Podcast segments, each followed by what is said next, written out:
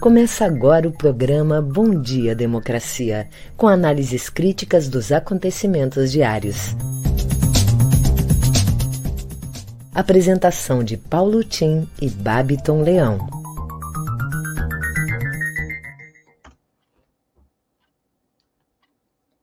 Bom dia, democracia.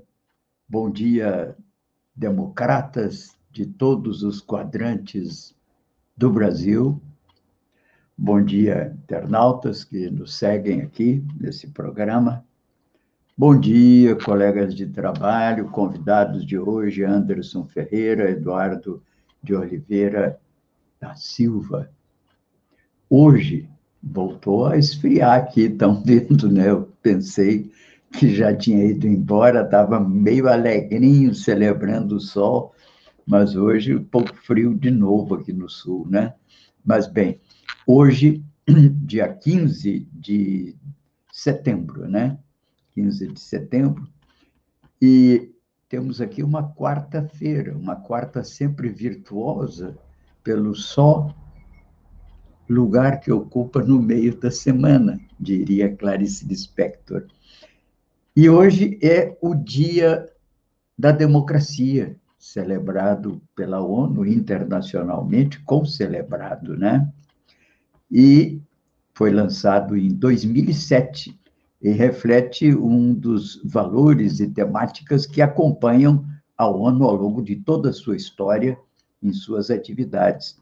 Nações Unidas não defendem um modelo específico de governo, mas promovem a governação democrática como um conjunto de valores e princípios que devem ser seguidos para uma maior participação, igualdade, segurança e desenvolvimento.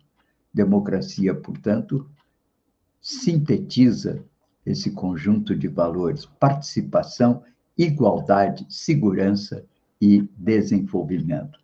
E é exatamente isso que o presidente Bolsonaro não vem garantindo ao povo brasileiro e por isso diz a Human Rights Watch, em documento divulgado nessa semana, que Bolsonaro está ameaçando os, os, os, as bases, os pilares da democracia brasileira.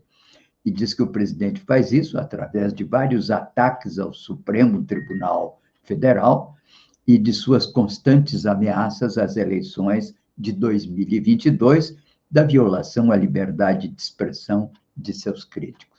Eu acrescentaria também já as denúncias que existem no Tribunal de Haia, levadas por um conjunto de povos originários e seus representantes.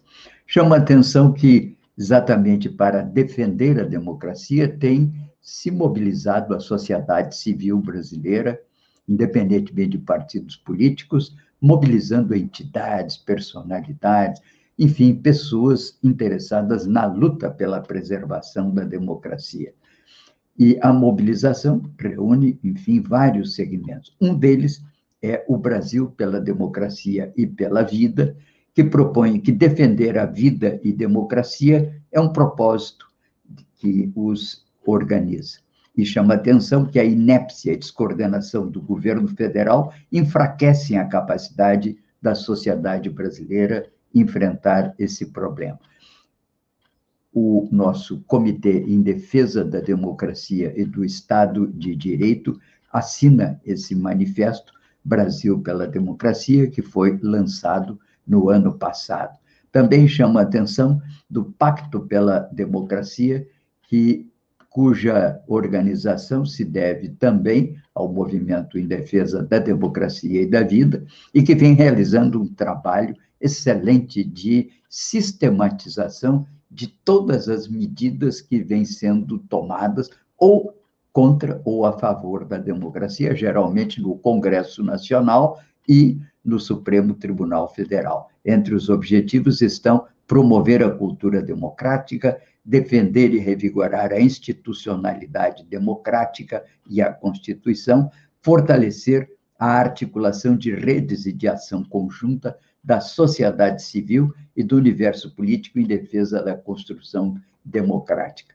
eu chamo a atenção porque desse grupo eu sempre trago aqui, nos nossos encontros, eu sempre trago as, os informes desse grupo do Pacto pela Democracia. Sintetizo essa abertura hoje com uma citação de Alexis de Tocqueville, famoso e estudioso, escritor francês, que visitou a América e escreveu A Democracia na América. Aspas.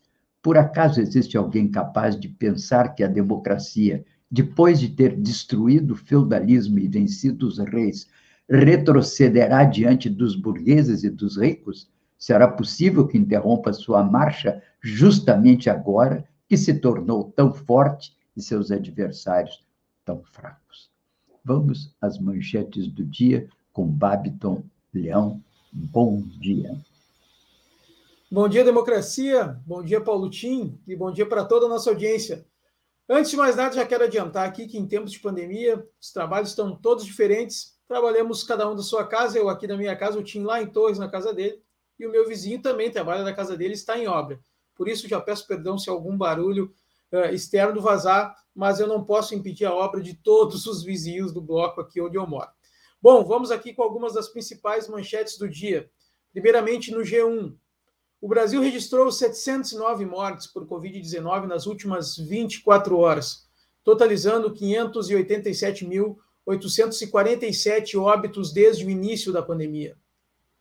Pacheco devolve MP de Bolsonaro que limita a remoção de conteúdo nas redes sociais. Gasolina sobe pela sexta semana seguida.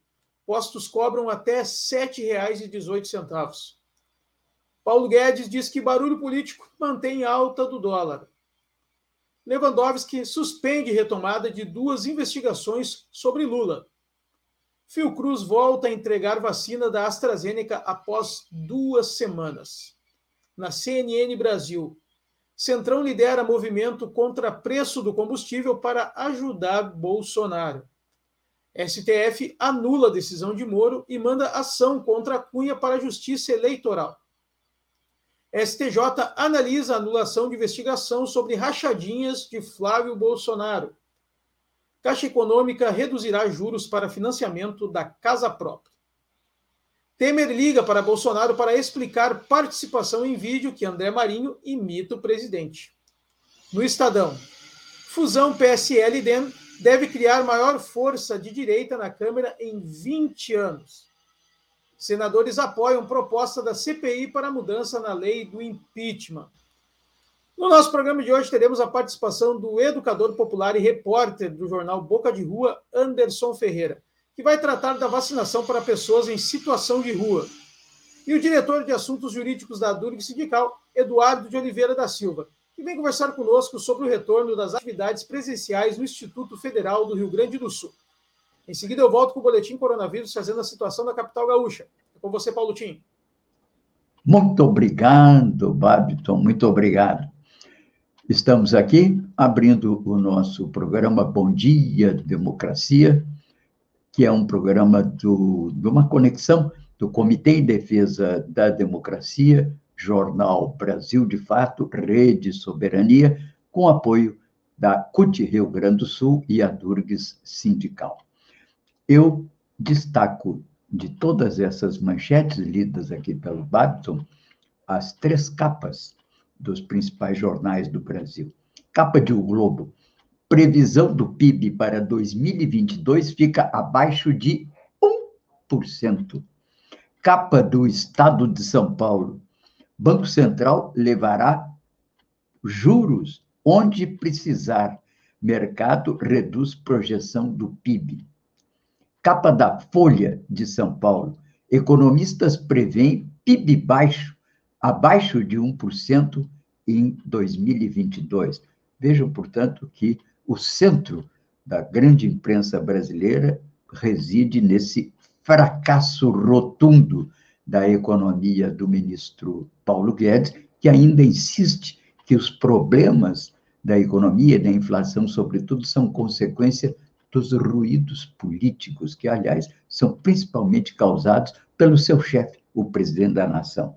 Aproveito para trazer também o que são os conteúdos dos principais podcasts do país. O assunto, podcast do G1, trata da fila do Bolsa Família. Ontem chamamos a atenção, milhares de pessoas na fila do INSS inventaram que iam chamar militares, não sei o quê, aquela famosa solução mágica que sempre o presidente solta e que não tem nenhuma consequência nem resultado.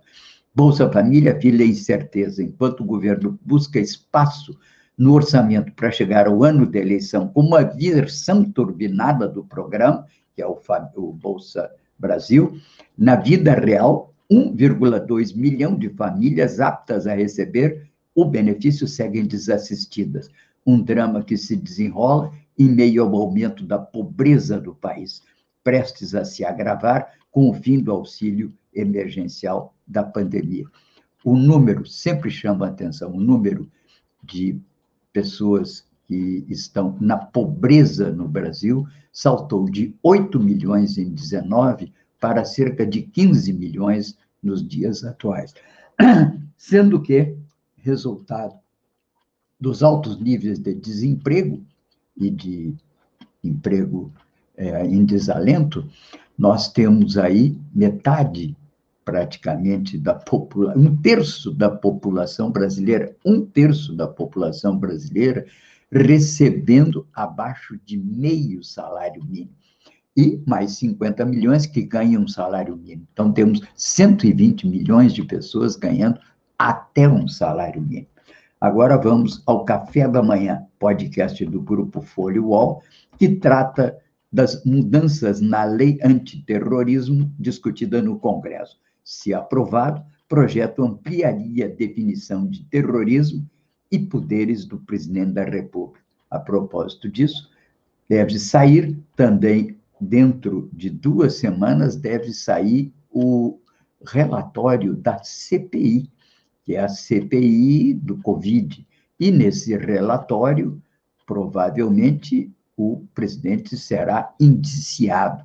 E junto com esse relatório deve vir uma proposta do seu relator, tem que ser aprovado pela CPI, certamente o será, que é para limitar esse poder absoluto que o presidente da República tem, que o presidente da Câmara tem, tudo claro, com vistas a abrir uma brecha para que o plenário da Câmara, e não só seu presidente, possa instaurar um, um, um, um impeachment do presidente. Bem, vou aqui um resumo rápido das notícias. Guedes diz que a inflação é ruído do barulho político. A verdade é que os juros disparam pode chegar às alturas. Mudanças climáticas. Governo quer convencer o mundo que problema do Brasil é apenas de imagem.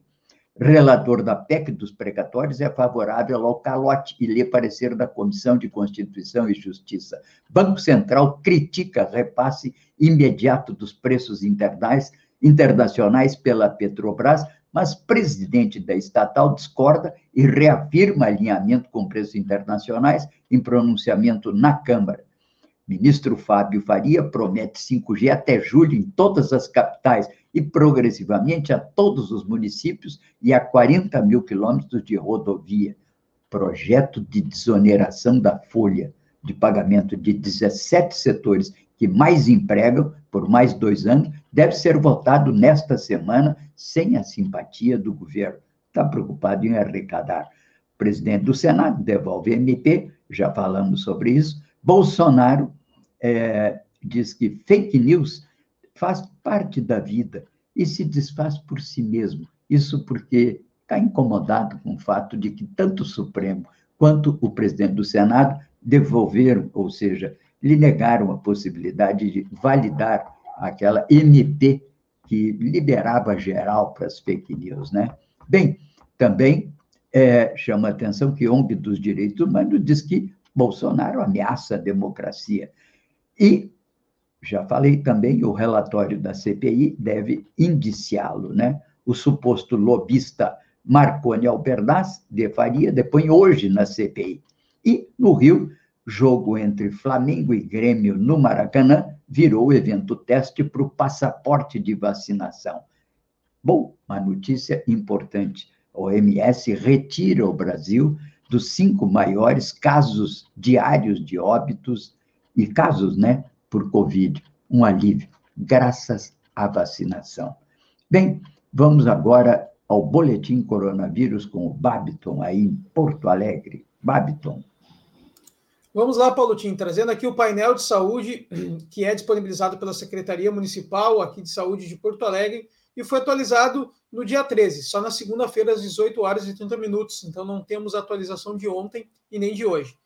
Bom, 918 leitos de UTI uh, eh, são disponíveis aqui na capital, né? Então desses 73,50% estão ocupados, mas pacientes com coronavírus são 145 pacientes apenas. Digo apenas porque a gente já teve esse número quase total de pacientes só com coronavírus. Né? Até o momento já tivemos 180.730 casos confirmados na capital, infelizmente 5.543 óbitos.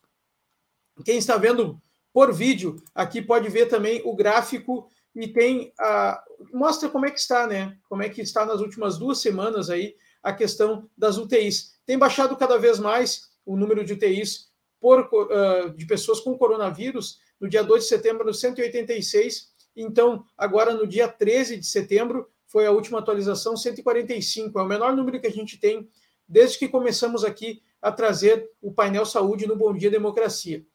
Vamos trazer também os números de óbitos e os casos confirmados por dia. Tivemos um pico muito grande no dia 30 de agosto, que foi 278 casos por dia, e depois, no dia 6 de setembro, 177 casos por dia. Nos outros dias, nos demais dias, foram menos casos, 169 aqui no, no dia no dia 31 de agosto, mas tivemos também no dia 7 de setembro 34, no dia deixa eu ver aqui em agosto ainda 29, 50 casos. Então, teve alguns picos, mas diminuiu bastante também os números de casos por coronavírus por dia. E números de óbitos no dia 8 de setembro foram cinco óbitos e no dia 9 também. Nos outros dias, a média se manteve em três óbitos diários. O ideal seria nenhum, obviamente, mas os números têm diminuído bastante. E essa é a única notícia que a gente pode comemorar, né? Que estão diminuindo os números, como disse o Paulo Tim, tudo graças à vacinação. Então, continue uh, se cuidando da maneira que possível. E, claro, você que não se vacinou, vá até um posto de saúde e agende a sua vacina. Primeira e segunda dose, obviamente. Em seguida, eu volto para as notícias locais. É com você, Paulo Tim. Pois o Brasil volta a ter média móvel acima de 500 mortes diárias após seis dias. Já contabiliza o país 587.840 óbitos e 21 mil e 21 milhão, 21 milhões e 17.736 casos de coronavírus. Esse foi o balanço do consórcio de veículos de imprensa ontem. O estado do Acre não registrou novos casos nem mortes pela doença. Com o avanço da vacinação, as mortes por Covid no Brasil caem 77% desde junho. Naquele dia, 13 de junho, o Brasil registrou 1.990 e nove mortes na média móvel de sete dias. Nessa segunda-feira, a média ficou em 465 óbitos. Portanto, uma queda respeitável, e todos nós estamos muito felizes com o progresso da vacina, lamentando apenas que tenha retardado tanto por razões que vamos conhecer melhor quando da liberação do relatório da CPI. E que os responsáveis por essas mortes paguem na justiça. O coronavírus no, o, é tratado também numa excelente matéria do Poder 360, portal. Internações, intubações e mortes por Covid, diz o portal 370. Despencam, mas risco ainda existe. Dados de agosto se assemelham aos meses menos graves da pandemia. Variante Delta e liberou geral ainda preocupam. E é tudo isso que desemboca, claro, na CPI do Covid. E grupo de juristas, coordenado pelo ex-ministro da Justiça Miguel Reale Júnior, entregou à CPI do Covid um estudo sobre os possíveis crimes cometidos por Bolsonaro durante a pandemia. Parecer indica que o presidente cometeu crime de responsabilidade. Texto deve embasar parecer do relator da comissão do Senado, Renan Calheiros, a ser entregue na próxima semana. O, também a CBI está de olho no documento da Human Rights, em que acusa o presidente de atentado à democracia. Enquanto isso, claro, como já chamou, já falou o Babton, o presidente que provoca risos, né, em todas as mesas e jantares e reuniões do país, isso quando não preocupações de angústia, né, pelo que ele está proporcionando. Mas, em razão de um almoço ou jantar em que participou o presidente Temer, havia uma gozação geral com o presidente, alguém o imitando, o que teve que exigir do Temer que fizesse um telefonema, famosos telefonemas da turma Deixa Disso, né? E hoje é dia do Marconi Albernaz de Faria depor da CPI apontado com aquele intermediário da Precisa Medicamentos, que fechou o contrato com mais de um bilhão para venda de vacinas e entrou na mira da CPI por suspeitas de irregularidade. Documentos também mostram que o filho de Bolsonaro, Jair Renan, abriu uma empresa de eventos com a ajuda desse Marconi, com quem trocou pelo menos 100 mensagens conversas no celular do lobista foram copiadas a pedido do Ministério Público Federal do Pará e enviadas à CPI. O depoimento de Marconi, que já estava marcado desde o dia 2, foi adiado depois de aquelas conversas de atestado, né? Mas é, quase que houve um pedido de condução debaixo de vara, porque havia uma desconfiança que ele estava enrolando. Na ocasião, o senador Aziz chegou a ligar para o diretor do Sírio Libanês e pedir informações. Dessa vez, a justiça autorizou a condução coercitiva de Marconi, caso ele não compareça. E o presidente Bolsonaro continua perdendo feio, né? Já falamos, mas é bom lembrar: Senado e STF, Supremo, barram a MP que dificultava combate às fake news. Ele se desculpa até com certo bom humor e disse que devendo nos acostumar. Quem não faz uma mentirinha para a namorada para ter uma noite feliz? É assim que o presidente Bolsonaro trata as coisas sérias desse país. Mentir, e sobretudo quando as mentiras provocam consequências desastrosas sobre uma pessoa que seja, pode ser até crime. Portanto, não é tão certo como fala o presidente. Bem, falando em crise, o preço médio da gasolina subiu pela sexta semana seguida. Alguns postos já estão cobrando R$ 7,18 pelo combustível. Os valores do litro do diesel e etanol também aumentaram na semana. O combustível é um dos principais vilões da inflação e Está todo mundo de olho. Ontem, o presidente da Petrobras teve que comparecer à Câmara para dar explicações, reafirmou o princípio do alinhamento aos preços internacionais, com inclusive um senão do próprio presidente do Banco Central e do conjunto da oposição, que continua dizendo que deve haver, sim, uma política de mediação, de maneira a impedir essa imediata e muitas vezes quase que antecipada é, elevação de preços do combustível, sob a alegação de que está acompanhando o mercado internacional. Portanto, esse é um dos assuntos que mais preocupa o brasileiro hoje, porque isso se reflete em toda a cadeia de aumentando a energia, em gasolina, álcool, diesel e energia elétrica, babaus, né? Vamos agora às notícias locais com o Babiton.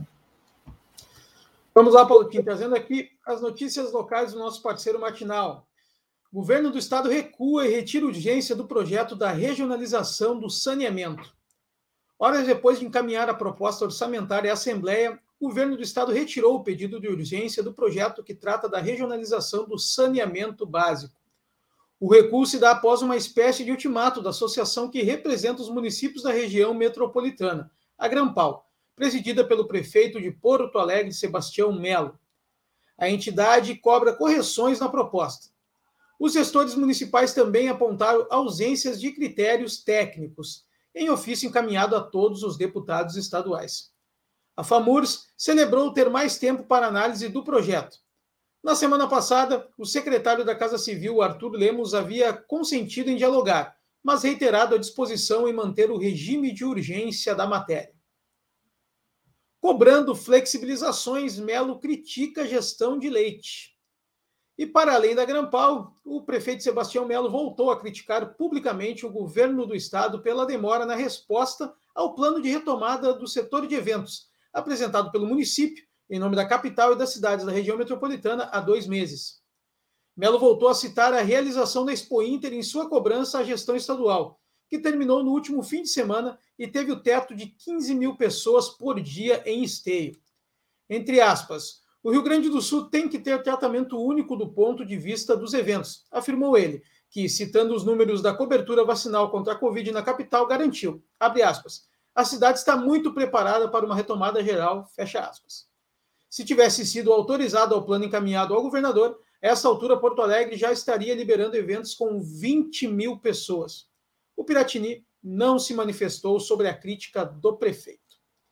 Bom, Paulo Tim, quero trazer agora aqui rapidamente um convite para a nossa audiência para assistirem hoje conosco aqui o Espaço Plural Debates e Entrevistas, que acontece de segunda a sexta às 14 horas, das 14 às 15 horas aqui na Rede Estação Democracia e nas redes dos parceiros.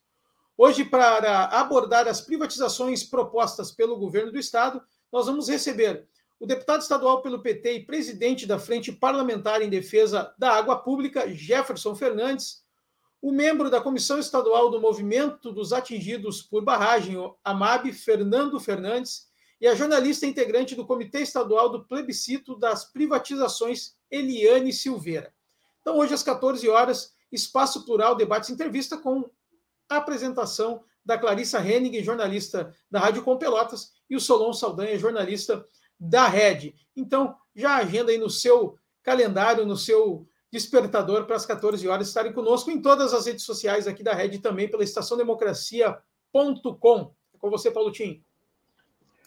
Aproveitando as notícias locais, eu lembro que nesse dia 15 de setembro de 1878, nascia em São Gabriel Alcides Maia, escritor e jornalista residente em Porto Alegre na década de 30, depois foi para o Rio de Janeiro. Ele colaborou com o Correio do Povo durante muitos anos e faleceu no Rio de Janeiro em 2 de outubro de 44, como membro da Academia Brasileira de Letras, um dos nobres representantes da nossa cultura literária na ABL. Ele notabilizou-se pela polêmica travada com Atos Damasceno sobre a questão regional. Ver, inclusive, o artigo importante desse sentido de Marlene Medaglia Almeida, da URGS, é, sobre o regionalismo literário na concepção de Alcides Maia. Lembrando que ele tem uma produção que antecipa a de Simões, é, que é exatamente a da valorização da nossa linguagem regional. O pai dele era um funcionário de origem urbana e ele carregava consigo esse sentimento e as marcas do gauchismo que marcariam a sua literatura de ficção e que vieram principalmente da sua linha materna, pois sua mãe era filha de dono de estância em Jaguari, no município de Lavras e de Frações de Campo, em São Gabriel. Alcides Maia, ele, em 1903, fez sua primeira viagem ao Rio, onde seu nome já era conhecido. A partir de então, passou a viver e desenvolver atividades no Rio e em Porto Alegre. No Rio, residia numa república situada na famosa Rua das Laranjeiras, onde recebeu um dia a visita de Machado de Assis e, desde então, foi levado a entrar no mundo machadiano. Em Ruínas Vivas, Tapera e Alma Bárbara, Alcides Maia descreve a região da campanha com seus usos e costumes, registra a violência no campo, o êxodo rural e a formação dos bolsões de miséria.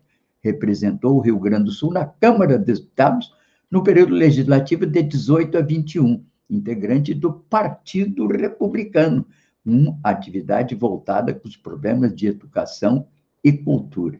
Portanto, nossa lembrança a esse republicano, que é um, um dos é, autores, um dos introdutores do regionalismo na nossa literatura, de grande impacto na literatura nacional. Vamos, então, agora ao meu querido Anderson Ferreira, que vai hoje falar sobre os problemas, né?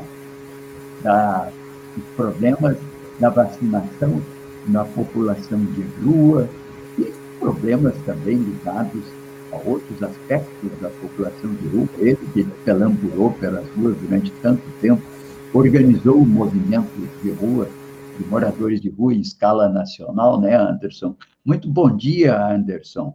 Você vai dizer hoje também aqui para nós um pouco da tua atividade como jornalista no Boca de Rua. Mas vamos primeiro à vacinação do pessoal de rua. O que, que você tem que dizer, Anderson? Uh, eu estava assistindo o programa desde o início, como eu sempre faço, e eu me enquadro nessas pessoas que vivem é, com menos de um salário mínimo por mês. Eu vivo com cerca de 600 reais por mês, que é o que eu consigo uh, ter de renda. Não é fácil. Não é o fácil. Que que, o que, que eu trouxe para nós? Eu trouxe a capa do jornal Boca de Rua. Ah, legal. Vacinar oh, do, esse xizinho aí é o X que refere tanto ao gênero masculino, feminino e outros, né? Então, Isso mesmo. Uh, o que que o nosso jornal traz de notícia dos vacinados? O que a gente verificou na nossa reportagem que a população de rua que tem acesso a algum tipo de serviço, seja ele da assistência ou da saúde, está vacinado.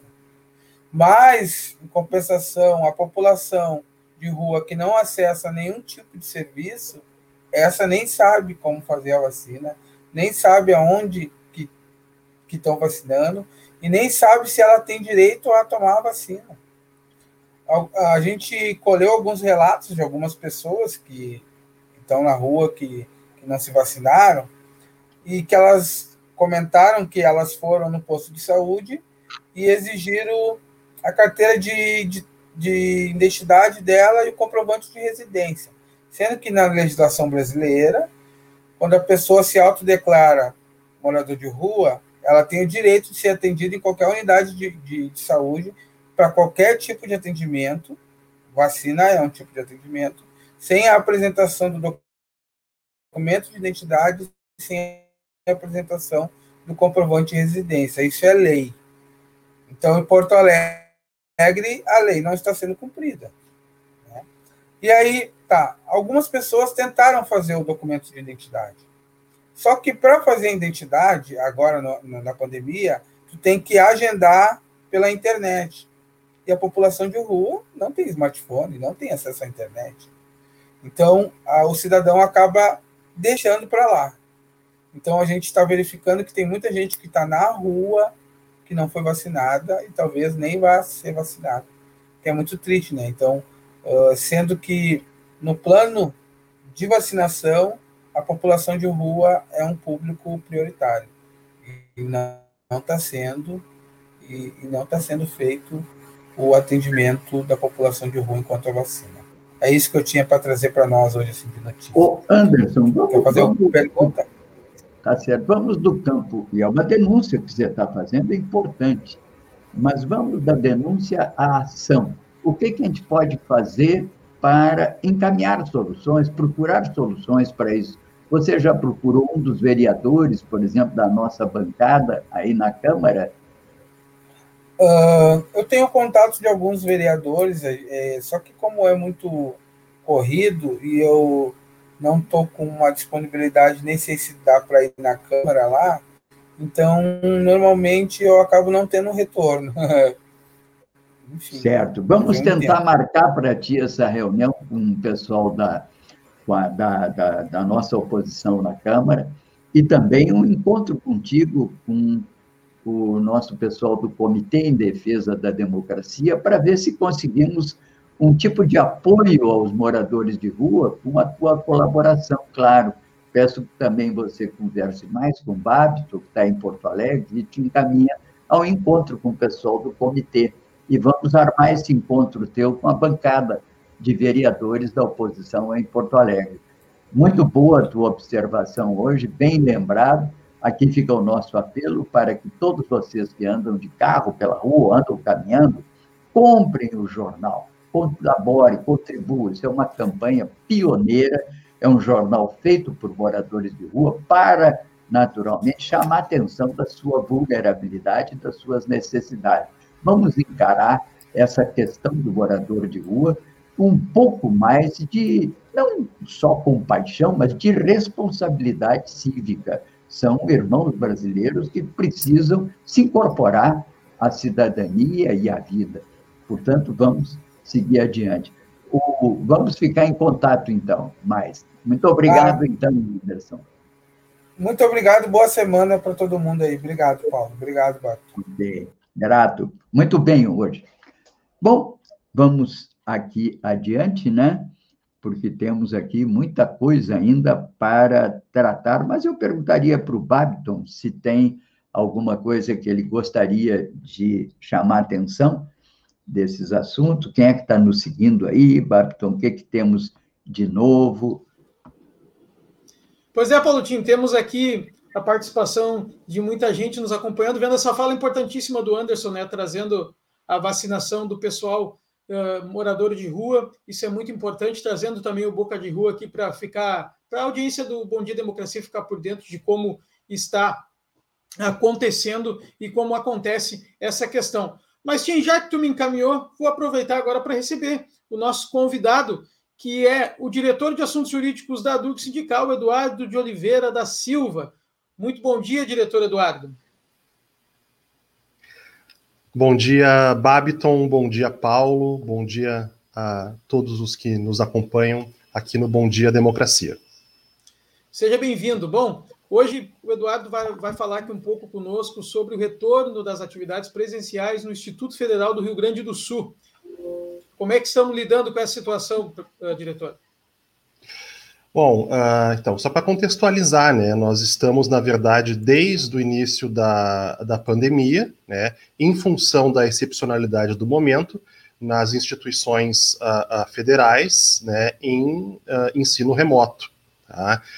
nós tivemos um período inicial de adaptação no ano passado, nós tivemos um período, no caso especificamente da instituição onde eu trabalho, que é o IFRS, o Instituto Federal do Rio Grande do Sul, um período de atividades pedagógicas não presenciais, uh, que eram atividades não obrigatórias, justamente levando em consideração a, a dificuldade que muitos estudantes têm uh, de acesso aos meios digitais, à internet, por mais que uh, tenha sido depois fornecido também meios de acesso, né, fornecimento de chips, de tablets para esses alunos. Então, durante um tempo, esse ensino ele foi de certa forma uh, opcional. Uh, no começo do ano, foi uh, instituída uma resolução pelo Conselho Superior do nosso Instituto Federal, né, onde eu trabalho, então, uma, uma resolução que permitiu o retorno do semestre que tinha sido interrompido, né, com aulas regulares, com o calendário ainda em modo remoto. Tá? É só para contextualizar, né, o Instituto Federal do Rio Grande do Sul ele é uma das instituições que a Durgs Sindical, que é o sindicato ao qual eu integro, tem base. Né? A Durgs tem base, então, né, de, tem professores filiados na URGS, né, daí vem o seu nome histórico, né, de Associação dos Docentes da URGS, hoje, então, o sindicato que representa esses professores, representa os professores da UFSPA, representa os professores de diversos campi uh, do Instituto Federal do Rio Grande do Sul, que é a, a, né, que foi então, na verdade, a motivação da Assembleia realizada na quinta-feira passada, e também de dois campi do Instituto Federal Sul Rio Grandense, que é um outro uh, um outro instituto do nosso estado.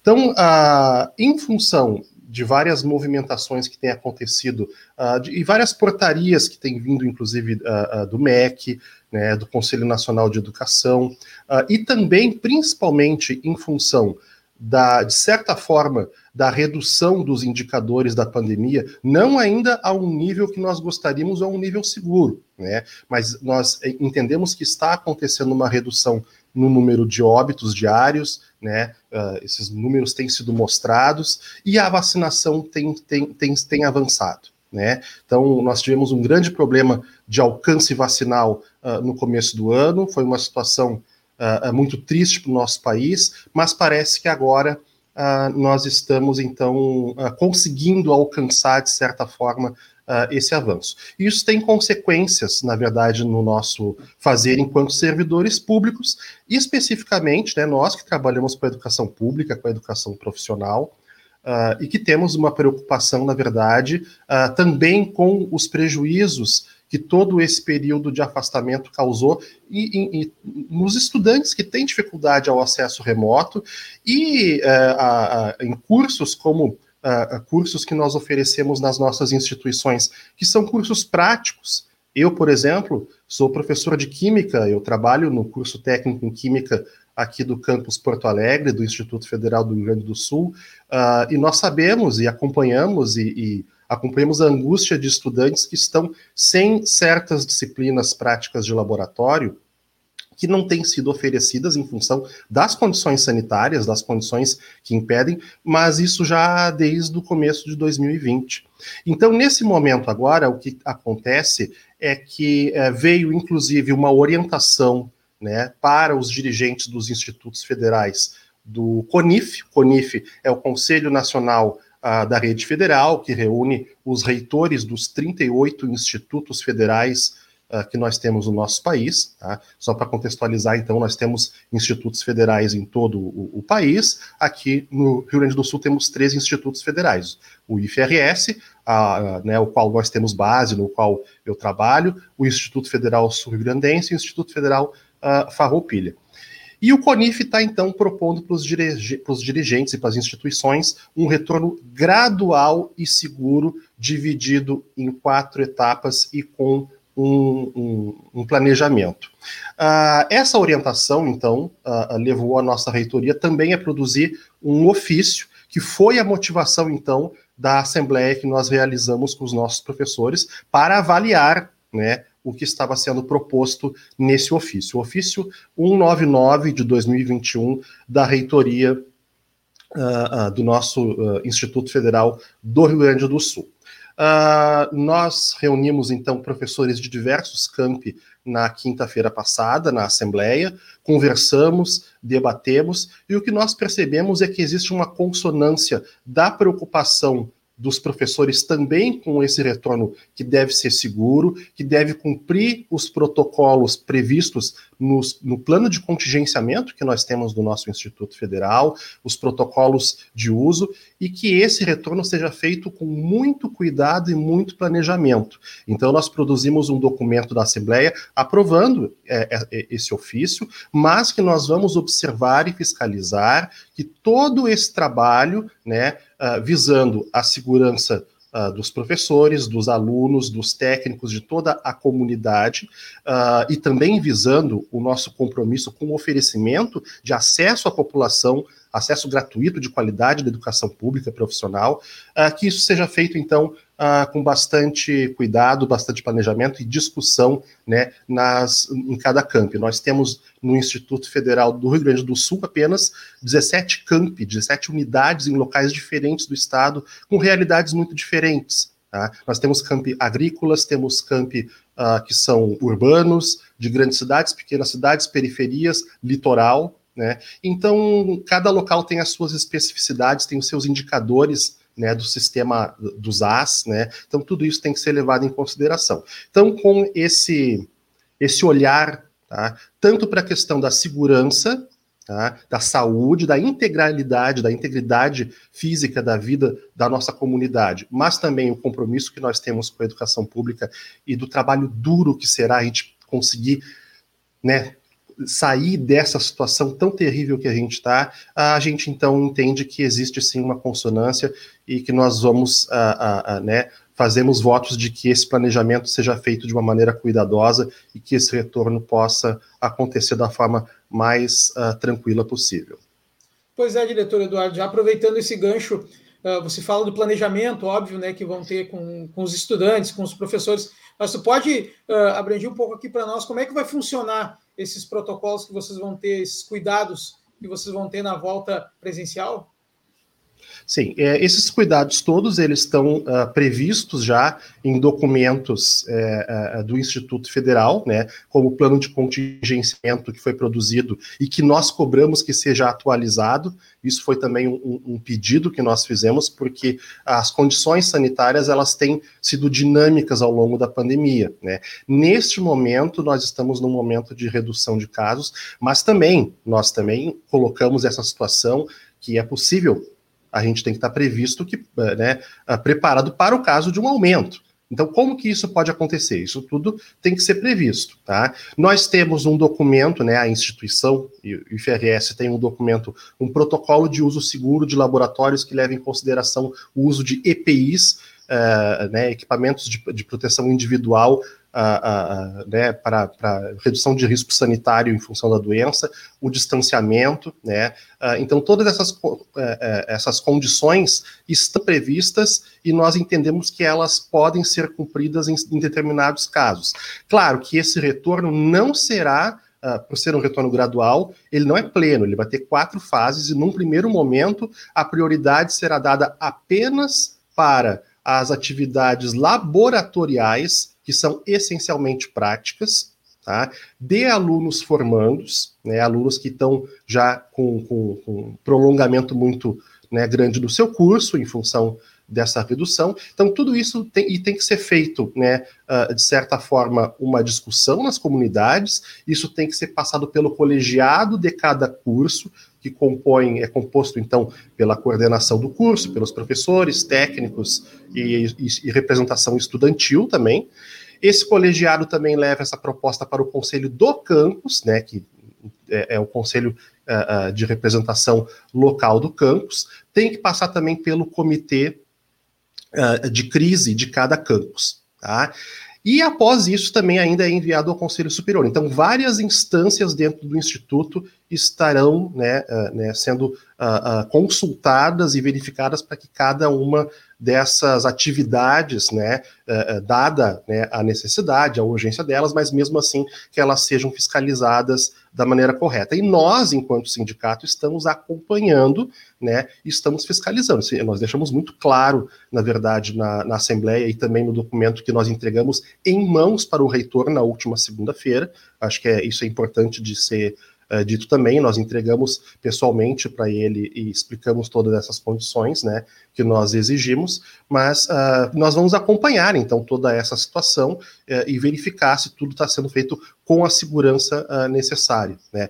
mas também sempre com esse entendimento de que é uh, de que o mundo é dinâmico, que as coisas mudam a cada dia e que nós estamos chegando num ponto agora em que nós temos que estar preparados para o que vai acontecer amanhã. Né? A, agora, no mês de setembro, a, a grande parte dos uh, profissionais da educação eles devem estar completando seus esquemas vacinais. Uhum. Havendo a completude das duas doses mais 15 dias, tá? depois que todo esse grupo de pessoas estiver imunizado com essas condições, é possível também, segundo algumas determinações da, da reitoria, que algumas atividades presenciais uh, também possam ser realizadas pelos servidores, respeitando regras rígidas de distanciamento, a redução, a não ocupação máxima máxima de 30% em cada local, né, mas ainda sem nenhuma determinação obrigatória.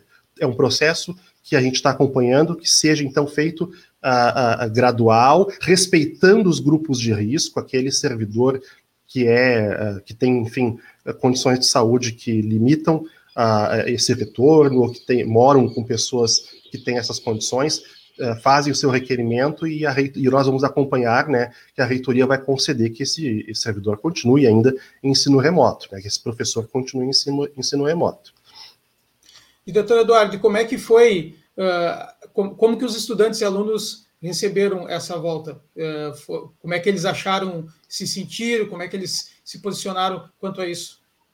É, da parte dos estudantes, né, uh, que nós temos mais contato, e especificamente nesses cursos com os quais eu, inclusive, uh, tenho atuação e, e, e coordeno um desses cursos, inclusive, existe uma angústia pelo retorno.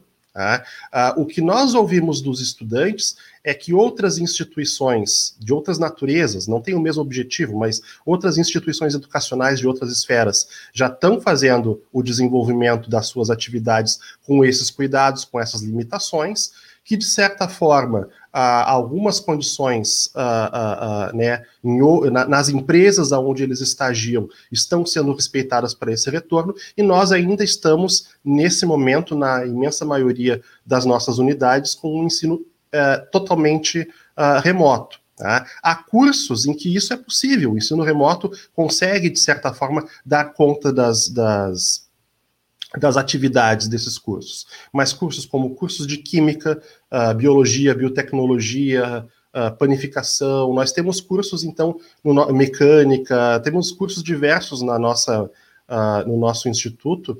E em função disso é necessário que a gente tenha um olhar para os alunos que também estão na educação pública, né, e, e, tem ela como a única opção, muitas vezes, de poderem ter um futuro profissional e nós devemos sim garantir a sua segurança, mas também permitir a esses estudantes que eles possam usufruir desse direito e terem a sua formação para poderem ter a sua, né, a sua atuação e a sua independência, a sua emancipação enquanto cidadãos, terem as suas profissões e poderem ter a, a, as vidas que desejaram. Né? A gente quer garantir a segurança né, da vida, né, com todos os protocolos uh, rígidos de segurança, mas também permitir o futuro né, para esses estudantes, uh, e já considerando que nós estamos numa excepcionalidade a um tempo prolongado. Se esses indicadores continuarem reduzindo e a gente concluir essa vacinação uh, dos professores, entendemos né, que, essa, que esse retorno, mais do que possível, ele tem que ser feito com muito cuidado, mas ele é muito necessário. É, o curso, qualquer curso, né, com aulas práticas fica mais difícil à distância, né, diretor? Com certeza, com certeza. Ele fica totalmente limitado. Uh, nós temos, especificamente no caso dos cursos superiores, não é tanto, mas no caso de cursos técnicos, uh, no nosso caso, o técnico em química, ele precisa aprender a operacionalizar instrumentos, vidrarias, é, é, reagentes, que, que, que com o ensino remoto nós podemos adaptar algumas atividades, alguns treinamentos, mas sem a presencialidade, uh, mesmo que ela seja feita com um distanciamento com apenas uh, poucos alunos, máscara, né, a alternância de dias, enfim, com todos esses cuidados. Sem isso, esse aluno sairia com uma formação uh, defasada e nós temos um compromisso com a qualidade da educação pública. Então, muito obrigado, diretor Eduardo. A gente agradece muito pela sua participação aqui conosco. Sinta-se à vontade para voltar outras vezes. E aqui no Bom Dia Democracia, muito obrigado. Agradeço a oportunidade, desejo um ótimo dia a todos e estamos sempre à disposição na Durg Sindical. Um ótimo dia, diretor. Muito obrigado. É com você, Paulo Tim. Bem, ao Eduardo de Oliveira da Silva pela sua presença, esclarecimentos fundamentais para nós que acompanhamos, não é o movimento sindical e as suas demandas, né? Bem, vamos aqui encerrando, mas antes eu queria chamar a atenção que hoje começamos o programa falando sobre o Dia Internacional da Democracia, assim é, denominado pela ONU desde 2007. Mas queria homenagear, a propósito desse tema, um marxista brasileiro, Carlos Nelson Coutinho, porque ele nos traz no Brasil, depois de um artigo que ele escreveu em 1979, nos Encontros com a Civilização Brasileira, ele publicou um artigo chamado A Democracia como Valor Ocidental, que traduzia um pouco do pensamento, no seu entendimento, que era o entendimento de Gramsci sobre o avanço do socialismo no mundo e das medidas necessárias para que isso acontecesse. Bem, foi muito importante, foi um marco esse artigo do Carlos Nelson Coutinho, que redividiu um pouco o marxismo depois dos anos 80. Até ali, nós tínhamos uma divisão no campo do, vamos chamar, do marxismo revolucionário, então vamos falar das várias vertentes marxólogas já tratadas pelo Suíze lá atrás, mas o Isaac Deutscher, nos anos 60, já falava em três correntes do marxismo e do comunismo, do socialismo revolucionário, que ele falava que era a soviética, que tinha, enfim, uma versão urbana do fortalecimento do partido da classe operária urbana e do assalto ao poder. Tinha, dizia ele, o Isaac Deutscher, a concepção chinesa, que era do cerco da cidade pelo campo. E passava a ter, depois dos anos 60, também a visão mais foquista, que era a visão cubana. Bem, essas eram as três grandes vertentes, e que aqui no Brasil, inclusive, também dividiam a esquerda marxista, junto com ela tinha a esquerda católica, tinha a esquerda nacionalista. Nunca podemos sintetizar ou querer reduzir a esquerda a um campo exclusivo. Bom, mas depois de 79, depois dos 80, ampliou-se esse debate sobre a importância da democracia. Devemos isso muito ao Carlos Nelson Coutinho e à introdução desse entendimento gramsciano da importância da cultura. Foi tão importante que a direita acabou lendo e fazendo suas também as táticas de intervenção no campo da cultura, de onde vem, inclusive, essa concepção deles do marxismo cultural. Mas, bem, então, é uma oportunidade para se homenagear esse grande intelectual brasileiro que já nos deixou há algum tempo, mas deixou, inclusive, um séquito né, de, de seguidores, entre eles vários amigos nossos. Há um site que é Gramsci no Brasil, que eu acompanho muito, que é do Henrique Sérgio Henriques, muito interessante, muito bom, além de que toda uma produção que daí derivou desse simples artigo, mas que resultou muito e repercutiu em toda a América Latina e, de certa maneira, redivide aqui no Brasil também o campo do marxismo entre os mais, é, digamos assim, afinados com essa luta pela democracia como valor universal, independentemente de questões táticas, e os mais ortodoxos, que ainda têm as suas ressalvas e que, no seu tempo, fizeram um debate a propósito disso com o próprio Carlos Nelson Coutinho. Vão aí hoje, na newsletter, as referências para a leitura do Carlos Nelson Coutinho e para esse importante debate que se trava hoje na esquerda em escala mundial, latino-americana e também no Brasil. Bem, vamos ficando por aqui já conversamos muito hoje, trouxemos muita coisa, uma quarta-feira virtuosa e densa de assuntos importantes. E agradecendo ao Anderson, insistindo para que ele contacte conosco né, para avaliarmos a possibilidade do comitê dar um apoio maior aos moradores de rua, e também ao Eduardo de Oliveira da Silva, diretor é, de assuntos jurídicos da Durques Sindical. Bem, agradeço muito também ao meu querido colega Babiton Oleão e também ao meu querido amigo aqui do lado, responsável pela qualidade do som e imagem que vocês recebem, que é o Gilmar Ortigrão. Portanto, muito obrigado a todos vocês. Viva a democracia. Amanhã, 8 horas. Bom dia, democracia. Atuando em todo o território nacional desde janeiro de 2021, o portal da vacina se tornou uma das principais referências no combate à Covid-19 e na luta pela vida. Um trabalho contínuo com campanhas publicitárias e divulgação de informações apuradas e atualizadas sobre a pandemia. Mas o sucesso do portal se deve à extensa rede apoiadora que participa ativamente na produção e principalmente no compartilhamento do nosso conteúdo. Hoje somos mais de 100 entidades, com representantes de toda a rede sindical, associações, institutos, movimentos sociais e empresas, unidas em prol da vida, das vacinas, contra a fome e as misérias advindas da pandemia do novo coronavírus. Quando tiver contato com algum conteúdo do Portal da Vacina, Saiba que ele é fruto de um trabalho sério, pesquisa e, mais do que tudo, dedicação de centenas de entidades, representando milhões de cidadãos brasileiros. Juntos, nós vamos vencer essa pandemia, lutar pela vacina, por informação de qualidade e pelo respeito e adesão aos protocolos de segurança depende de todos e de cada um de nós. Portal da Vacina é o Brasil todo conectado para pôr um fim na pandemia. Apoio Comitê em Defesa da Democracia e do Estado Democrático de Direito.